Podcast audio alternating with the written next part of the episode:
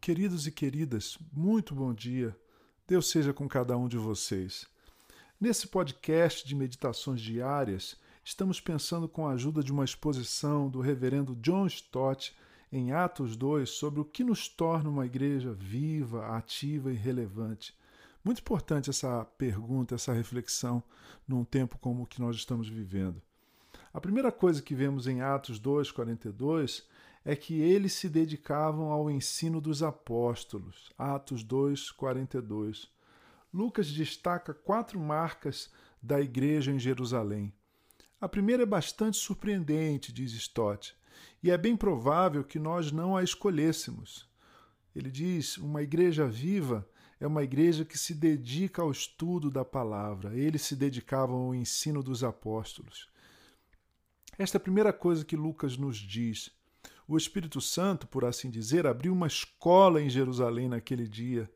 Seus professores eram os apóstolos, homens enviados por Jesus, pelo próprio Jesus, para ensinar, para discipular, para anunciar o Evangelho.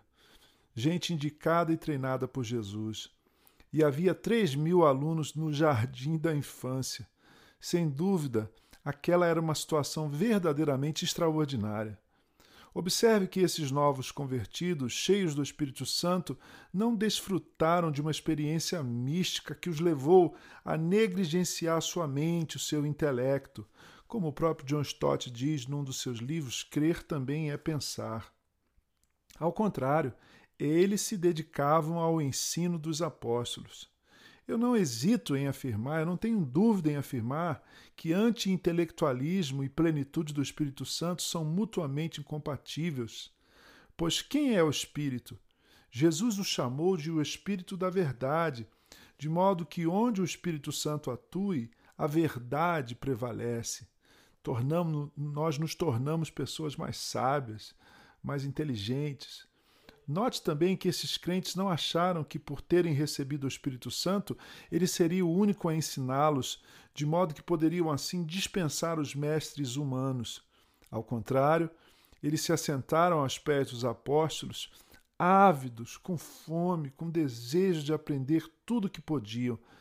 Eles sabiam que Jesus havia indicado os professores e assim se submeteram à autoridade dos apóstolos. Essa autoridade foi confirmada por milagres, pois se o versículo 42 fala do ensino dos apóstolos, Lucas 2, Atos 2, 43 mencionam que eles fizeram muitos sinais e maravilhas. Semelhantemente, alguns anos mais tarde, Paulo referiu-se aos seus milagres como as marcas de um apóstolo, na segunda carta aos Coríntios 12, 12. Agora, o Stott ao comentar esse versículo de Lucas 2,42, faz uma afirmação difícil para muita gente ouvir no nosso nos nossos dias. Ele diz: Como podemos nos dedicar ao ensino dos apóstolos e nos submeter à sua autoridade se não há mais apóstolos na igreja atual? Eu sei que essa afirmação suscita muita discussão para alguns irmãos, mas certamente há bispos, missionários e outros líderes cristãos, e talvez possamos considerar os seus ministérios como apostólicos.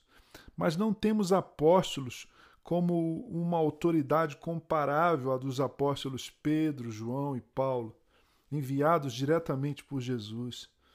Assim, a única maneira de nos submetermos à autoridade dos apóstolos é nos submetendo ao ensino do Novo Testamento, pois foi através dele que o ensino dos apóstolos chegou até hoje.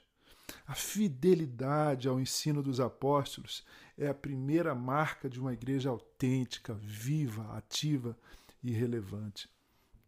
Meu querido irmão, minha querida irmã, amigo que acompanha essa série de meditações diárias, use esse tempo de isolamento social para ler e aprender o ensino que os apóstolos nos passaram.